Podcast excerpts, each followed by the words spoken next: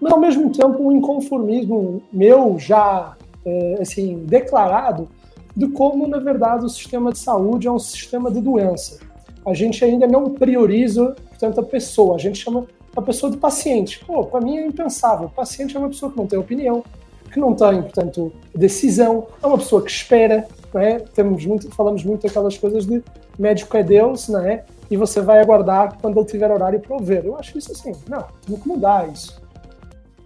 A pandemia mexeu com a sua cabeça ou então com a cabeça dos seus colaboradores?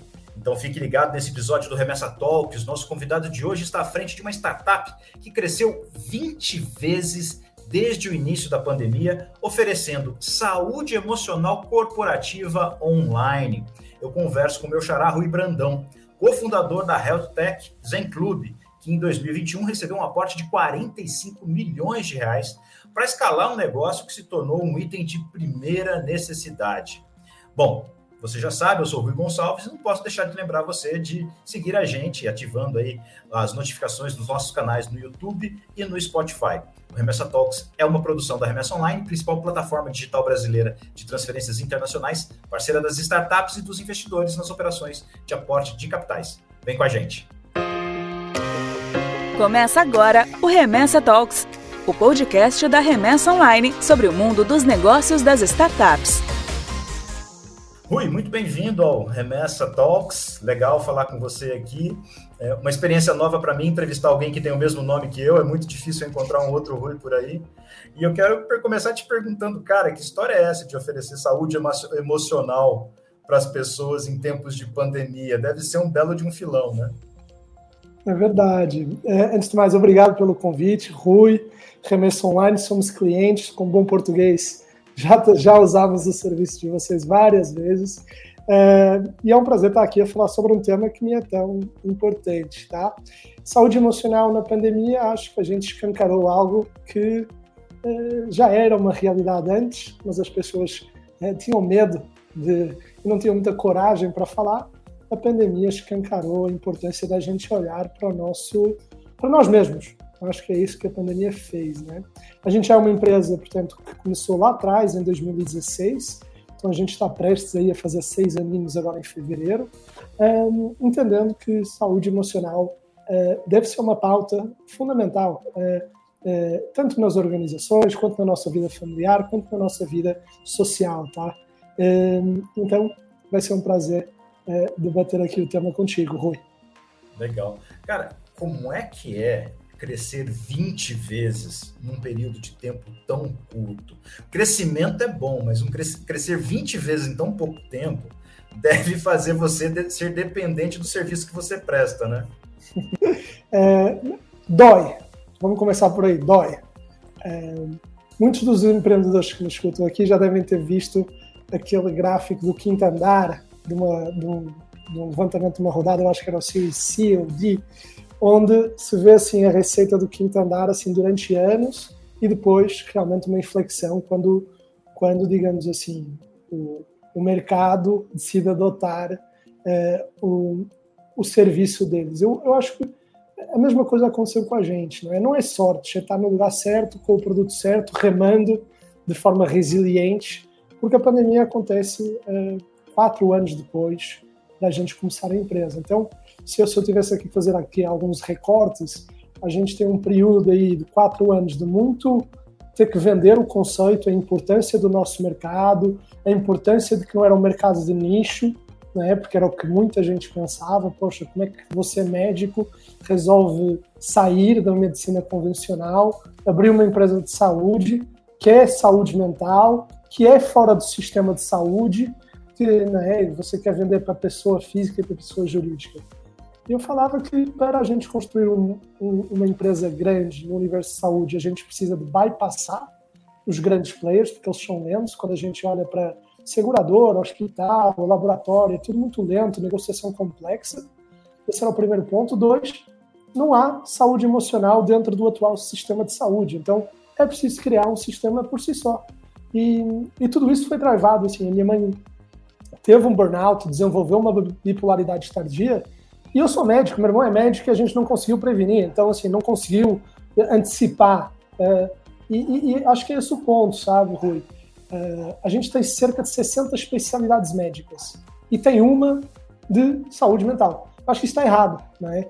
Uh, a gente tem que começar a dar o, o, devido protagonismo a esta vertical e eu vejo que tem que ser assim de uma forma apartada para agora que a gente já tem algum tamanho começar a, a realmente integrar no sistema de saúde. Mas a gente teve que fazer essa jornada de seis anos sozinho para realmente ganhar poder negocial, poder da argumentação, case de sucesso, enfim, volume né, e, e, funding para agora peitar de frente uh, e integrar. Eu acho que o termo peitar é errado. Na verdade, a gente tem que integrar com o sistema de saúde que a gente tem.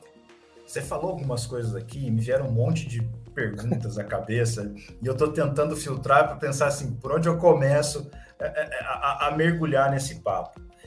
E, e, eu estou entre entender como é que um médico faz o movimento que você fez e entender como é que foram esses primeiros seis anos até que a pandemia bateu a porta. Mas antes eu, eu quero falar um pouquinho de você. Primeiro, você já falou da sua mãe, já falou do burnout, falou dessa, dessa, dessa questão da dificuldade de, de, de, de prevenir. Como é que você decidiu dar essa virada na sua carreira porque no entendimento nosso aqui no Brasil, imagino que em Portugal também, médico normalmente é uma carreira de pessoas que terão bom sucesso, serão muito bem remuneradas e, e tudo uhum. mais. Como é que você troca uma carreira que, via de regra, é uma carreira que vai te dar um status, vai te dar boas condições financeiras, para ser empreendedor e arriscar tudo num negócio que ninguém sabia que precisava lá atrás? Uhum. É, é, uma ótima pergunta, assim, mas eu, mas eu gostava de começar por dizer que o bom empreendedor é aquele que mitiga o risco, tá? Não é aquele que só toma risco, é aquele que realmente tenta uh, minimizar o risco tomado, tá? Uh, então, assim, por que que eu saio? Eu, por acaso, estava em Nova York, estava e a começar a residência de cirurgia vascular lá.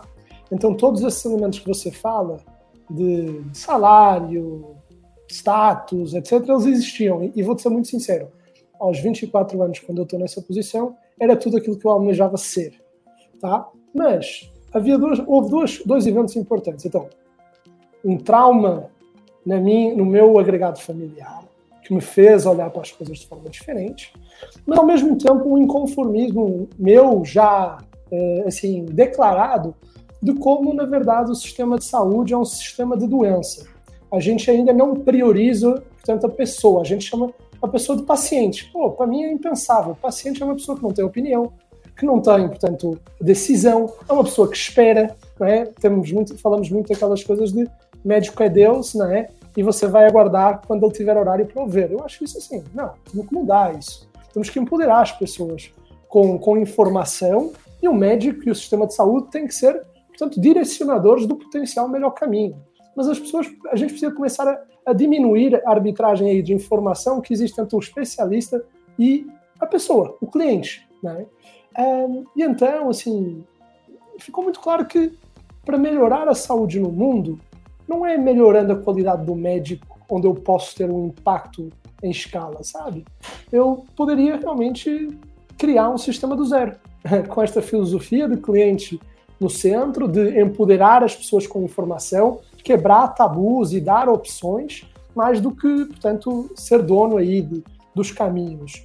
E o segundo é, na altura, portanto, estamos a falar de 2015 mais ou menos, saúde digital nos Estados Unidos estava começando assim a bombar.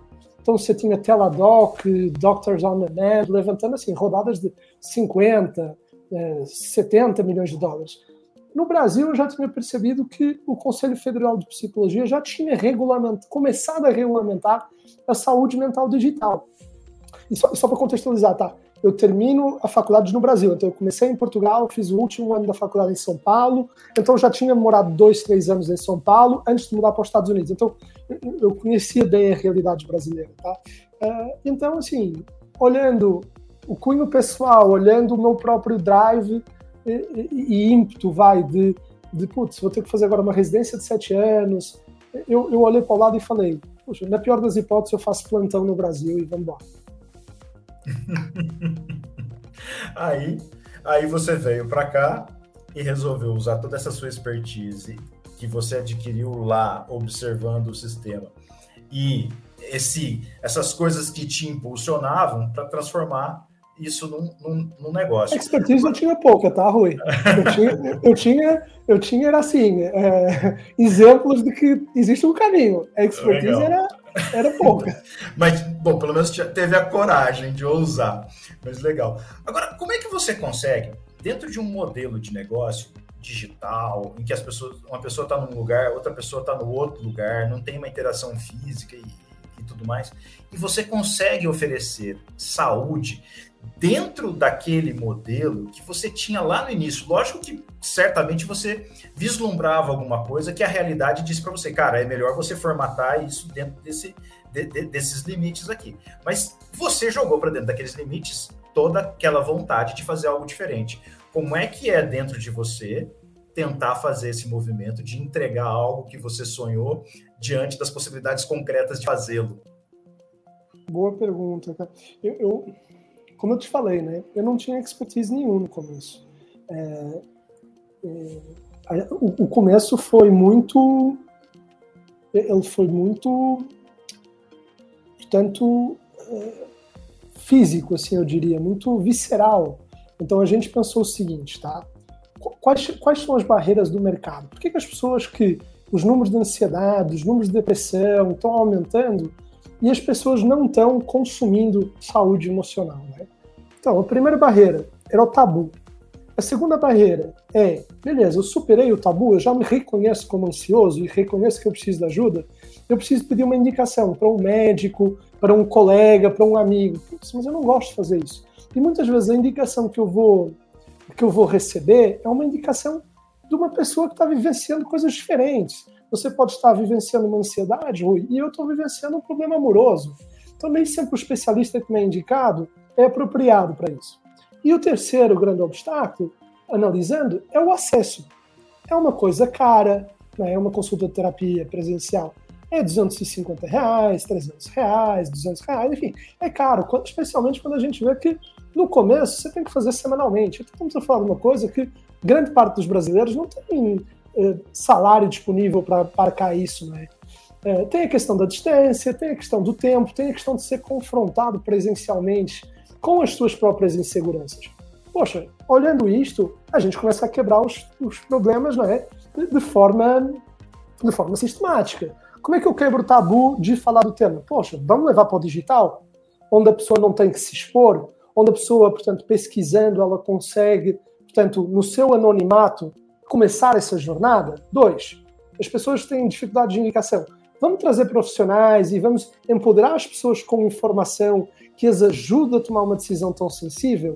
O vídeo, uma boa foto, o currículo de uma forma leiga, não é? Eu sou especialista junguiano. Pô, ninguém sabe o que é Jung, sabe? Fora da área. Então, mas o que, o que a pessoa pode Pô, eu sou especialista com, com homens, eu sou especialista com pessoas não binárias, eu sou especialista. Né? Então, vamos, vamos começar a encaixar um pouquinho mais a dor com quem pode resolver essa dor. E, finalmente, ao trazer para o digital, o profissional consegue atender de casa, ele não tem um custo fixo, a gente consegue preencher horários que estão ociosos, então a gente consegue trazer um melhor valor por hora do profissional, que é vantajoso para o cliente e para o profissional. Quebrando o desafio assim, pô, bora para o mercado. Como é que a gente foi para o mercado? Tomando café com profissionais. Eu paguei uns 150 Starbucks a 150 profissionais e eu pedi uma indicação e, e a gente garantiu o quê? Cara, eu temos agora um grupo aqui de 50 profissionais altamente comprados na ideia de inovar, bons tecnicamente, então vamos passar essa segurança para os nossos clientes e comprados aqui num sonho onde eles não têm que pagar para ver, eu só tenho que disponibilizar horários. E bora! Ou seja, você foi lá e descobriu onde é que estava efetivamente a oportunidade. Você entendeu qual era a, a dificuldade que existia no mercado, ficou muito claro para você. Você olhou para o paciente com uma visão é, com, com, os olhos do paciente, não com os olhos do especialista, porque muitas vezes o modelo é imposto de quem estudou para quem usa o serviço. E quem usa o serviço não está preocupado com esses detalhes todos que você conhece. Simplesmente eu quero, cara, esse é o meu problema. Eu me sinto assim. Como é que eu falo? Né? Como é que eu me expresso para que você possa entender e, e, e escolher efetivamente é, de que a melhor indicação de profissional, né? Porque você falou uma coisa que, que, que é muito claro para mim, né?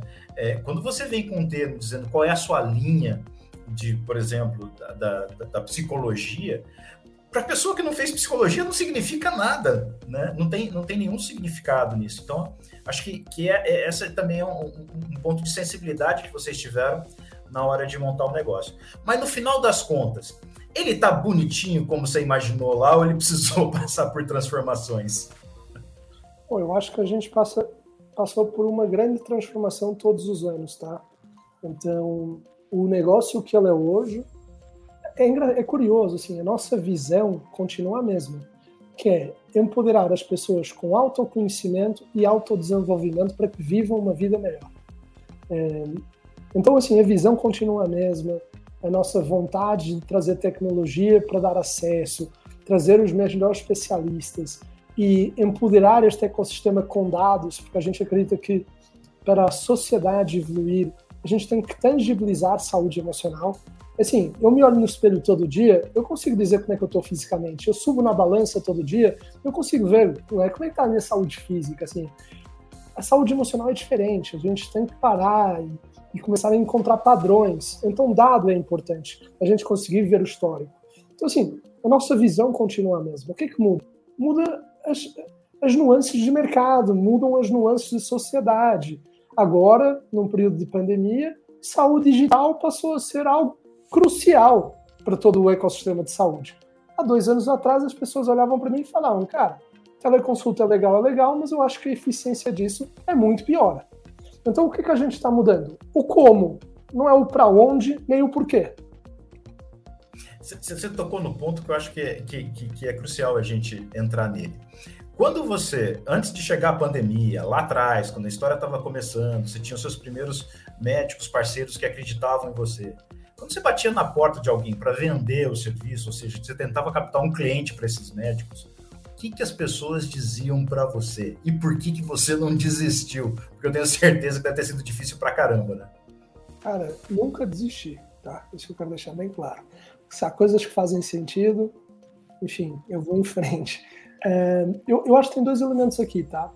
O primeiro, no começo, é bom começar pequeno para gerar confiança, para você estar tá próximo de quem está apostando com você.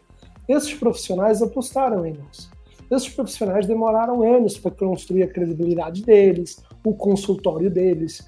Então, inovar é, tem que haver aqui um, um, uma compra de, um, de, uma visão igual, mas tem que haver aqui uma relação de confiança. Então, assim, é, toda a gente comprou, a, gente olhava para isso e a gente queria proximidade, a gente queria entender melhor quais também eram os desafios desses profissionais. Né? O segundo ponto é que a gente era chamado quase todo mês ao Conselho Federal de Psicologia para se justificar. Então, assim, a quantidade de, de queixas que a gente estava banalizando, que a gente estava, enfim, é, indo contra a ética do profissional, é, são, assim, centenas. Né? E aos poucos a gente ia provando, ó, por A mais B, tem aqui estudos de, de literatura, o NHS, portanto o SUS, inglês está se digitalizando inteiro no, no, quesito de terapia e no quesito de saúde mental, ó, tá aqui os Estados Unidos que investiu 200 milhões de dólares em 2017 em empresas de saúde mental. Então, assim, é, é antecipar que as pessoas precisam de confiança, é antecipar que o ser humano é, não gosta de sair da zona de conforto e, e, e, começar, e conquistar assim aos poucos e saber debater ideias, não não debater portanto convicções assim pessoais, sabe? E aí quando você hoje, hoje você tem uma lista gigantesca de empresas que oferecem para os seus funcionários, seus colaboradores. Foi outra briga. O, o servi é, os serviços que vocês estão oferecendo. Mas no comecinho, quando você estava iniciando esse processo lá atrás, eles também não sabiam que eles iam precisar disso, né? Ou seja, nenhum RH, algum RH queria contratar. Quem foi seu primeiro cliente que, que, que, que apostou nesse formato? Nenhum RH queria contratar, tá? Porque até, 2000, até novembro de 2018, é, é, é, é, a legislação era cinzenta. Em novembro de 2018, o, o Conselho Federal de Psicologia falou que, portanto, consulta digital e consulta presencial tem exatamente a mesma eficácia clínica. Ao fazer isso, não é? Dois movimentos aconteceram, que é empresas, você tem muito psicólogo, não é, em RH. Então, o, esses psicólogos também deixaram de ser céticos e o, o departamento de pessoas deixou de ser cético e o departamento jurídico parou de barrar né, a contratação, porque no fundo a gente criou uma nova categoria de, de benefício lá atrás. Então, é, é, para criar uma nova categoria é preciso ter algum embasamento, especialmente no mundo corporativo. E o segundo elemento que aconteceu foi que os próprios profissionais deixaram, então, de nos criticar e começaram a adotar, ou uh, aos poucos a adotar, tá? vamos ser francos. Primeiro cliente lá atrás, é, MRV Engenharia, para você ter ideia. Tá? É, mas mas foi assim, foi um outlier. É, depois os clientes foram muito mais startups e agências assim de publicidade, pelo público digital, pela, pelo trabalho assim, né, de caótico entre aspas, que é trabalhar assim numa, numa startup onde as coisas mudam muito rápido, a gente tem que ser adaptável ao meio desse caos e as pessoas também já são digitais, então e valorizam isso. Né? Os jovens valorizavam mais isso. Isso é em 2019, tá, Rui?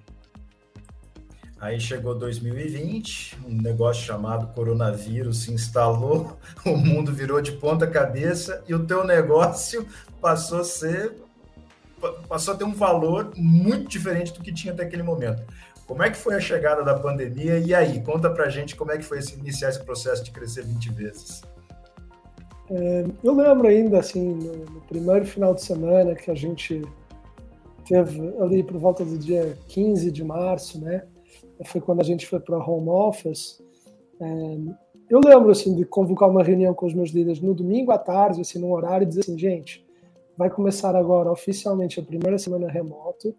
E eu estou obrigado pelo tempo estar aqui no domingo, é muito mais para vocês irem dormir com, com mentalidade nova, que era a gente agora é uma empresa de saúde. Tá? Se até agora a gente se via assim como uma startup, como portanto uma empresa tecnológica, eu quero que entendam que o, a, a, pandemia está acontecendo fora das nossas casas, né? No, né? não é fora, né? Mas ah, estamos isolados para proteger a nossa saúde física e temos os hospitais como a grande a linha da frente, mas a gente vai ser crítico uh, igual, de um modo diferente, mas isto vai abalar a saúde emocional das pessoas, vai fazer com que as empresas tenham que se aproximar dos seus colaboradores. É, então, bora juntos aqui. Tá no, vai começar um momento onde a gente vai ter que escalar e parar de vender conceito. Então, preparem-se para a gente oferecer o um melhor serviço em escala. E é aí que a gente vira a chave de parar de receber, imagina, 70 cadastros por mês de profissionais para começar a receber 4 mil cadastros por mês profissionais. Todos estes profissionais deixaram de poder né, atender presencialmente. A gente para de ter que eh, justificar para a empresa porque é que é importante para todas as empresas começarem a contratar do dia para a noite. Um, a gente começa a fazer até parceria. Aí é realmente a virada de chave na minha visão, que é empresas começam-nos a procurar para fazerem parcerias de posicionamento de marca. Nubank nos procura, Banco do Brasil nos procura, Natura, Cirela. Pô, aí sim, isso é passado assim, 30 dias. O tema ganhou a relevância que era, que era precisa. É, a, gente já, a gente não precisa de, de explicar mais porque é que é importante, agora a gente precisa cada vez mais de entregar um serviço inovador e de qualidade. Aí, para crescer 20 vezes, você precisa ter a infraestrutura para receber, poxa, 4 mil profissionais querendo se cadastrar no serviço assim de uma hora para outra, como é que a tua infraestrutura foi preparada para colocar ele para dentro? E como é que você teve condições de ter a, a, a, o ambiente é, é necessário para fazer a sua empresa dar conta das demandas que vinham de todos os lados. Como é que foi esse processo? Como é que vocês se ajeitaram aí? E, e aí, como, como é que foi o dia a dia de vocês? Doeu muito, tá? Não foi nada fácil. Tem aqui alguns elementos, tá? O primeiro, a gente já estava há quatro anos neste mercado. A gente já fazia os nossos milharzinhos de consultas mês. A gente conhecia muito bem o nosso público. o, o cliente e o profissional. Então, o que a gente teve que fazer foi repriorizar algumas coisas é, e realmente focar em execução, tá? Parar de pensar, putz, qual é a próxima feature que nos vai ajudar a atrair mais clientes? Qual vai ser a próxima feature para a gente hack aqui o crescimento de profissionais? E começar a, a vamos facilitar o onboarding, vamos facilitar, uh, garantir que a videoconsulta não cai, né? Então, houve essa mudança de mindset, essa mudança de roadmap, de, de realmente entender que é uma jornada de execução de operação e não uma jornada de execução de crescimento, porque o crescimento viria, é uma aposta. Segundo, é conseguir, portanto, as áreas já estavam de certa forma criadas, apesar de muito pequenas, então foi realmente fortalecer áreas onde a gente, a gente já tinha os líderes assim nas áreas mais críticas. A gente também tinha recebido um aporte no final de 2019, assim, pequeno, de 3, é, 3 milhões de dólares, tá? Então deu deu para a gente, esse foi o nosso segundo aporte, deu para a gente dar esse, esse, esse, esse ramp de pessoas e a gente passou de uma empresa assim de 10 pessoas para 70 pessoas numa questão de 90 dias, tá? caótico também aí, tá? É porque é uma loucura, né? Você tem que contratar, você tem que selecionar, você tem que, selecionar, você tem que colocar para dentro, você tem que ter infraestrutura, né? Tava tudo sendo testado no limite, no curtíssimo prazo de tempo, né? Ou seja, passar por esses 90 dias e estar tá com o sistema operando bonitinho e, e, e, bonitinho a gente fala assim que a gente não viu o desespero, mas certamente não, se estava no ar, estava bonitinho, né? Não, reclama que despencou, fila de tickets aumentando, assim, não é fácil, não. E, uhum. e uma coisa importante aí, Rui, é o, o meu mindset, o mindset do, do José, que é o meu sócio, eu, tenho um mindset da liderança. Acho que isso é mais desafiador. É, pensa assim, são quatro anos tocando uma empresa uh, no mindset de o mercado ainda não entendeu. Né? Uhum. São quatro anos tocando a empresa de meu, temos que ser o camelo desta história e não o unicórnio, porque puta, começamos a empresa muito cedo. Para do nada, assim, em todo o descontrole que o mundo virou, né, temos que escalar. É, é aquela coisa, a, a, o ser humano não se adapta tão rápido. E acho, acho que a nossa mentalidade, até enquanto gestores, não se adaptou tão rápido. Hoje em dia, né, dois anos depois, eu sou uma pessoa que estou muito mais empoderado assim, para mudar mindset. Tipo, otimiza custos ou solta, ou solta, ou solta investimento? Na altura foi, foi desafiador, muito desafiador, assim, nesse sentido distante. O que, você fez lá atrás e o que você faria com a sua visão de hoje? É, eu, eu, costumo aprender. Eu, eu, acho que a gente não erra em vão, tá? É, eu acho que todo erro é um aprendizado. Então, talvez, talvez o que eu faria mais era ter investido ainda mais em produto, tá? Eu acho que a gente, é, por uma questão assim de achar que conseguíamos ser uma empresa lean, é, a, gente a gente não foi tão ousado a investir em tecnologia lá atrás, até porque os salários eram mais altos, etc. Um, seria isso, assim. Tudo o resto eu acho que foi o que nos possibilitou estar aqui hoje falando e, e não houve assim nenhum algo que eu não, não faria novamente, tá? Uhum. Talvez uma eu anteciparia era coisas, sabe? Anteciparia coisas. Então, investir mais em produto de tecnologia seria uma, investir mais em cultura lá atrás. Assim, a gente é uma empresa de saúde emocional eu e o José nos consideramos assim pessoas eh, abertas a, a, a dialogar com o time e, e achávamos que, enfim, é, montar uma área de pessoas não, não ia ser tão necessário tão cedo. Mas eu vejo que hoje a gente foi tarde, deveria ter estruturado melhor os processos de pessoas antes. A gente não sabia, talvez, era boa índole misturado com não saber o quanto é, problemas de pessoas acontecem no dia a dia, sabe? Então, e hoje é onde está a minha cabeça a maior parte do tempo. Pessoas, pessoas, cultura, cultura, pessoas, cultura, pessoas. E, e, aí hoje você tem que, tem que usar o seu próprio remédio, né?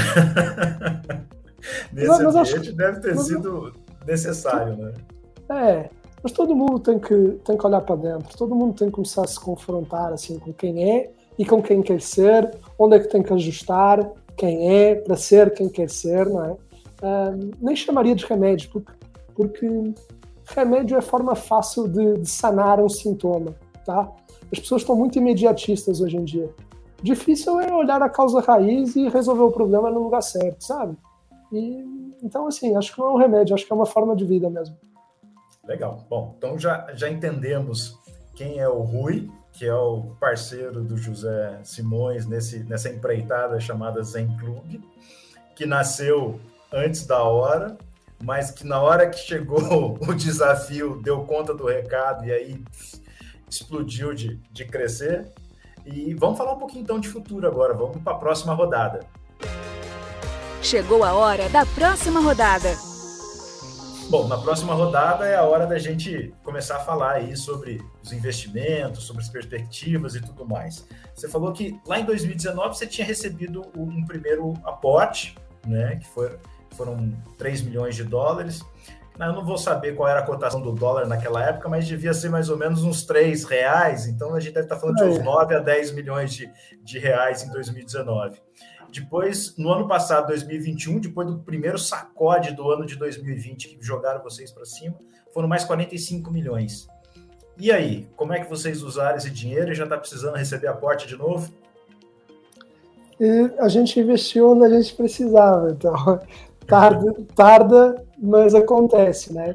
Então, eu diria que, um, a gente se reposicionou como empresa B2B, então, se até 2019 grande parte da nossa receita era B2C, 2020 começou B2B a ter uma maior relevância, em 2021 a gente oficializa que, que realmente somos uma empresa de saúde emocional corporativa, a gente continua com o B2C, mas é um canal passivo, assim, de, de, de, crescimento, tá?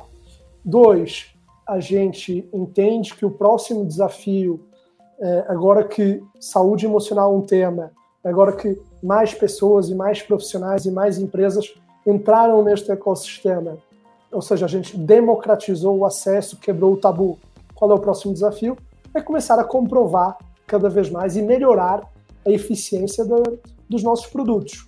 Então, como é que a gente leva uma pessoa do ponto A ao ponto B mais rápido? Como é que a gente melhora o matchmaking entre a pessoa que tem um desafio, o conteúdo ou o profissional que ela deve ler ou consultar naquele momento, tá?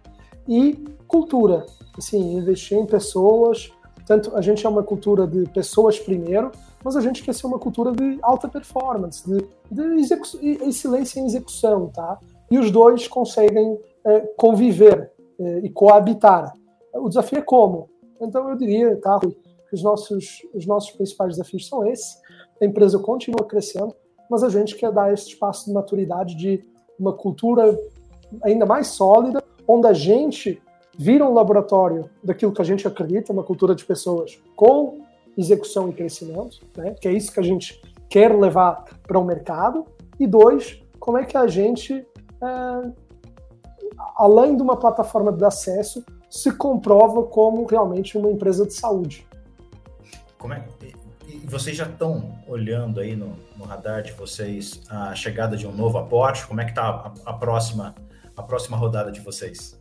Ah, isso é um flirt contínuo, né? Não, não dá para não dá para parar de falar com o mercado. O mercado está aquecido. É, só para dar um exemplo, assim, nos Estados Unidos, é, no ano passado, 2021, oito empresas em mental health viraram unicórnios, assim, e empresas, assim, algumas mais, mais idosas que nem a gente ali com seus oito anos, mas seriam três delas, mas cinco delas com menos de três anos virarem.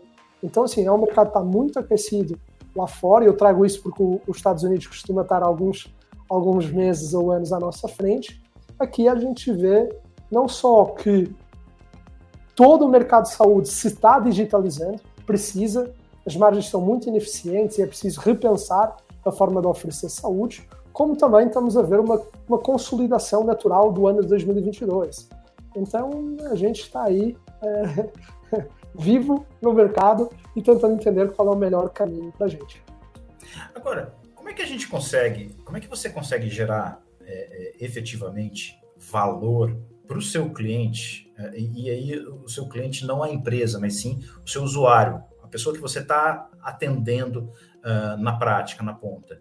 Porque o, o serviço de telemedicina vai precisar aprimorar muita coisa ainda, porque se a gente for pegar o padrão que os planos de saúde oferecem através dos seus aplicativos, é, é, é terrível. A qualidade do atendimento é, é, é, questionável, porque o médico parece assim que tem um reloginho, ele vai fazer uma consulta em no máximo cinco minutos.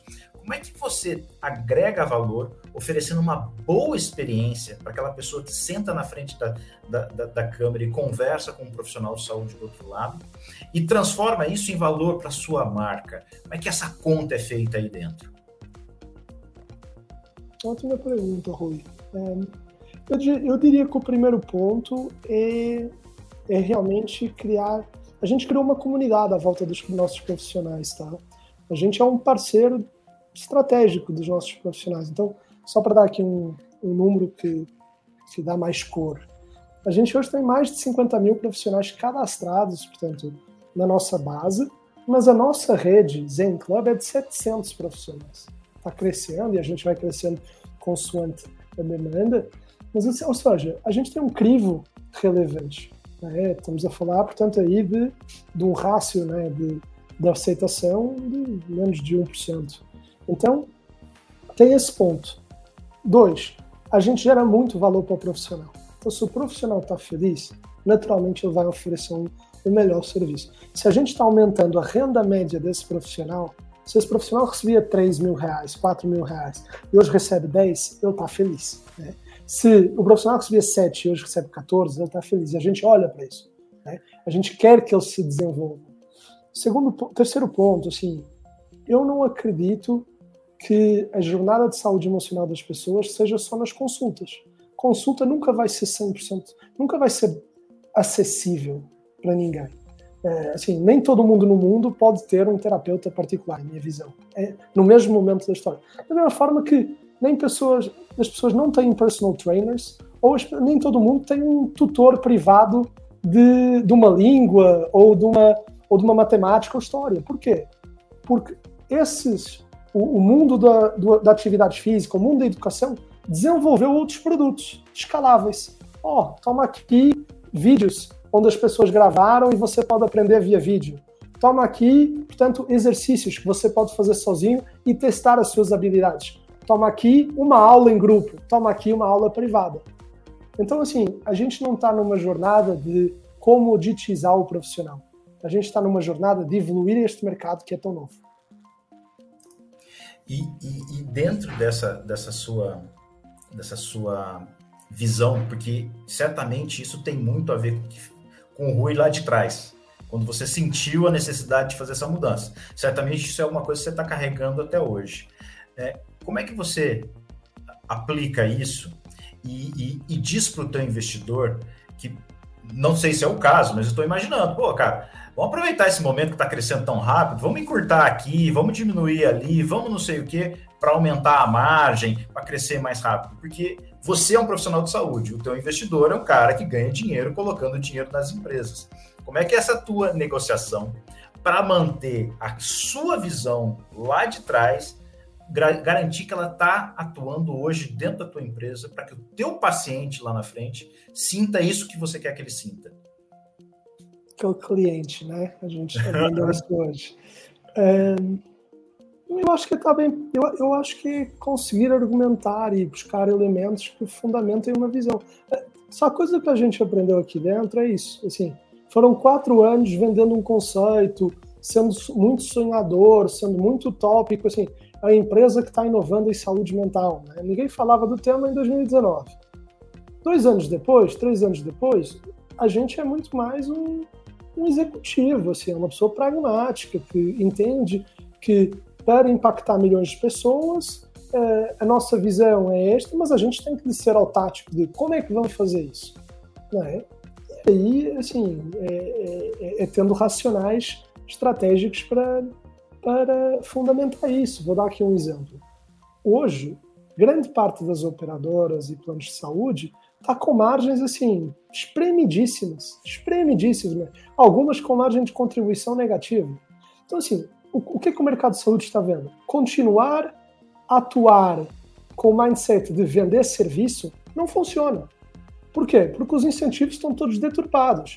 Uh, o médico ganha pela quantidade de serviços que emite, porque ganha pouco uh, da seguradora, porque ganha pouco do hospital. Para ganhar, precisa estar no consultório privado e aí também tem um incentivo de reter o cliente para ganhar mais dinheiro. Enfim, os incentivos são todos perversos.